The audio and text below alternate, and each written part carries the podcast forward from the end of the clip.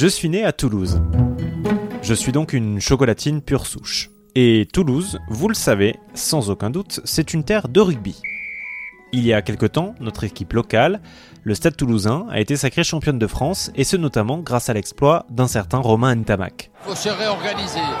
Dupont. Il est passé. Il est passé. Ouais, il est passé. Passé, c'est passé. Tentateur de se rattraper, magnifique. L'essai de Romain Tamac. Lui qui a raté tout à l'heure cette touche et qui a bien de déchirer la défense de la Rochelle. Les joueurs du stade ont été accueillis en héros à leur retour. Ils ont chanté et dansé sur un bus en plein milieu de la mythique place du Capitole, entouré de milliers de supporters.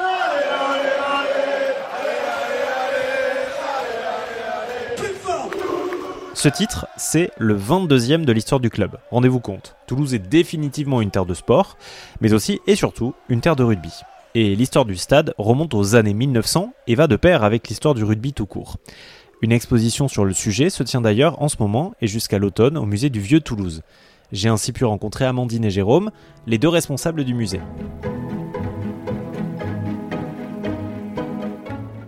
Le rugby arrive à Toulouse dans les années 1890. Il arrive d'abord outre-Manche, puis en France, puis à Toulouse. À quel moment naît le, le stade toulousain, ou du moins les prémices de ce qu'on connaît aujourd'hui? Alors, le Stade toulousain, en fait, il naît officiellement en 1907 de la fusion de plusieurs clubs euh, existants.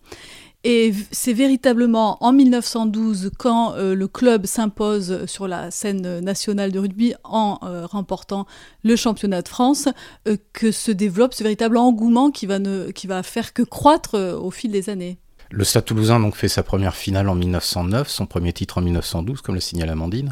En revanche, les, clubs qui avaient fusionné pour donner le Stade Toulousain avaient eux-mêmes déjà participé à des finales du championnat de France dans les années qui précèdent, qu'ils avaient perdu, hélas.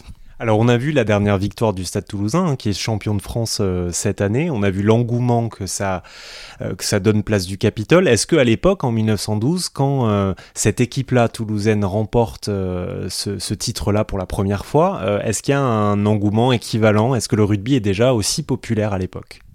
Alors oui, tout à fait, d'autant plus qu'en 1912, les Toulousains battent les, les Parisiens. Donc c'est un petit peu voilà, la revanche des, méridionaux sur les Parisiens. Et tout de suite, ça suscite un véritable engouement populaire. Et c'est à partir de, cette année 1912 que tout ce cérémonial autour des joueurs du stade qui viennent présenter euh, le, bouclier de Brennus, au chant de la, de la Toulousaine, la chanson euh, mythique de, Toulouse, avec une réception à la Cède des Illustres, tout ça se met en place dès 1912, donc très rapidement. Et cet engouement, euh, comme je vous le disais, n'est que grandissant. S'en aperçoit notamment lors de la venue des All Blacks en 1925 à Toulouse, euh, puisqu'il paraît que voilà, plus de 32 000 euh, Toulousains sont venus voir les All Blacks jouer au Pont Jumeau. Et on sent très bien qu'il y a cette passion euh, du, rugby, tout à fait. Alors à l'époque, donc dans les années 30, hein, quand, arrivent les All Blacks, il me semble qu'on ne parle pas de Stade Toulousain. Le nom de l'équipe, c'est la Vierge Rouge, c'est ça? La, Vierge Rouge, c'est le, surnom qu'on a donné à l'équipe du Stade Toulousain en 1912, après son premier titre, parce qu'ils avaient passé la saison invaincus, en fait. Donc la Vierge Rouge, c'est l'équipe de 1912. On sait que le Stade Toulousain a une très belle histoire avec le rugby. Euh, est-ce que euh, est-ce qu'il y a des moments dans l'histoire, donc entre les années 10 et aujourd'hui, où on a été un petit peu dans un creux de la vague? Est-ce que ça, ils ont toujours été aussi bons et aussi populaires? Oui, vous le savez, tous les amateurs de rugby à Toulouse, effectivement.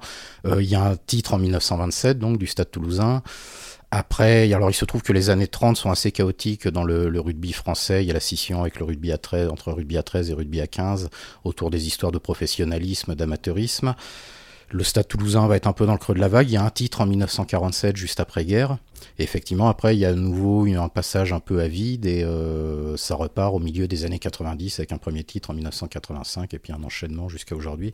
Il faut savoir que Jean-Pierre Rie, des gens comme Jean-Pierre Rie ou Jean-Claude Scrella n'ont jamais euh, soulevé le bouclier de Brennus, malgré toute une carrière au Stade Toulousain. Est-ce qu'on a aussi une, une évolution euh, entre, j'imagine, hein, entre les années 10 et aujourd'hui sur les, les joueurs? Est-ce que leur profil a évolué depuis toutes ces années?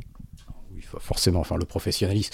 Même pour vous dire, pour euh, me rappeler du rugby de ma jeunesse dans les années 70, les joueurs n'avaient rien à voir avec ce qu'on voit aujourd'hui avec le professionnalisme. Ils sont, beaucoup plus larges d'épaules. En général, ils atteignent facilement les 100 kilos, ce qui était assez rare dans les années 80. Et euh, les joueurs de moins d'un mètre 80 sont assez rares aujourd'hui. Dans l'exposition que j'ai eu la chance de, de, voir, il y, a, des, il y a des éléments aussi vestimentaires, hein. il y a des tenues, il y a des chaussures. moi j'avais une question par rapport aux couleurs du stade toulousain, le rouge, et le noir. ça vient d'où ça? Alors ça vient d'où? C'est un petit peu mystérieux finalement. Euh, on pense que c'est peut-être une évocation du, passé toulousain, les, la robe des capitouls qui étaient bipartites rouge et noire, ou euh, celle des parlementaires, euh, puisqu'Ernest Vallon était un juriste. Donc ça viendrait peut-être de là, mais finalement c'est nimbé un, un, petit peu de, mystère toujours. de même que le, logo du stade, le monogramme ST, on, dit parfois que ça a été repris euh, sur le, monogramme saint Thomas d'Aquin qui se trouve dans la crypte de, Saint-Cernin. Mais vraiment, euh, il n'y a jamais eu d'écrit là-dessus. On n'a pas de source vraiment précise euh, sur ces éléments de couleur et de monogramme. Est-ce que est-ce qu'on a gardé quelque chose de, des équipes de l'époque, selon vous, ou est-ce qu'on est vraiment sur une, une, totale refonte par rapport à ce qui se faisait avant? Ce qui est sûr, c'est qu'il y a une histoire qui continue et que les joueurs portent cette histoire. Enfin, il y a hum, au stade Ernest Vallon, il y a un fameux monument qui s'appelle le mur du palmarès que tous les joueurs et tous les supporters voient quand ils en passent devant, quand on va au stade, sur lequel il y a l'ensemble de tous les titres qu'a gagné le club. Et donc j'imagine que pour les joueurs, passer devant ça à chaque entraînement, ça, c'est une source de motivation. Et euh, on l'a dit, le, nom de cette expo, c'est Naissance d'une passion. Euh, euh, c'est une expo sur le rugby en général, mais dans quelle mesure, si c'est le cas, dans quelle mesure le rugby est beaucoup plus populaire en Occitanie qu'il ne l'est ailleurs en France? Ah oui, ben, on le constate tout simplement par le nombre de clubs qu'il y a dans, dans la région d'Occitanie. Et puis quand vous faites la liste, je me suis amusé à ça il y a quelques jours avec un ami, la liste de tous les clubs en France qui ont gagné un jour le Brennus, vous apercevez que les trois quarts sont dans le sud-ouest en fait. Et pourquoi alors? Pourquoi cet engouement? Grande question. Euh, chaque boy, il y avait plusieurs théories qui s'affrontent euh, à ce sujet-là. Euh, il y en a une qu'on développe notamment dans la, revue La Outa, là, sur l'opposition entre le, foot toujours et le rugby. Le foot qui aurait été plutôt porté par les milieux catholiques et qui réprouvait un peu le rugby à cause de la notion de contact entre hommes en plus qu'il y a dans le sport. Et comme vous savez, le sud-ouest de la France est très, était très radical à l'époque, socialiste. Il y avait, comme on disait, des bouffeurs de curés un peu, un peu partout, y compris à la mairie de Toulouse. Donc ça pourrait être une des raisons qui explique l'engouement particulier pour le rugby dans le sud-ouest. L'expo rugby, naissance d'une passion, est au musée du Vieux-Toulouse jusqu'à la fin du mois d'octobre. On y apprend tout un tas de choses sur la naissance du rugby dans le sud-ouest, mais aussi sur ses origines. Le rugby vient du football à la base, il se joue au ballon rond. Et ça, c'est un signe pour Toulouse, terre de rugby, mais aussi terre de foot. Récemment, c'est l'équipe des Violets du TFC qui s'est illustrée en remportant la première Coupe de France de son histoire, confirmant ainsi que Toulouse est une ville multicolore, rose, violette, rouge et noir.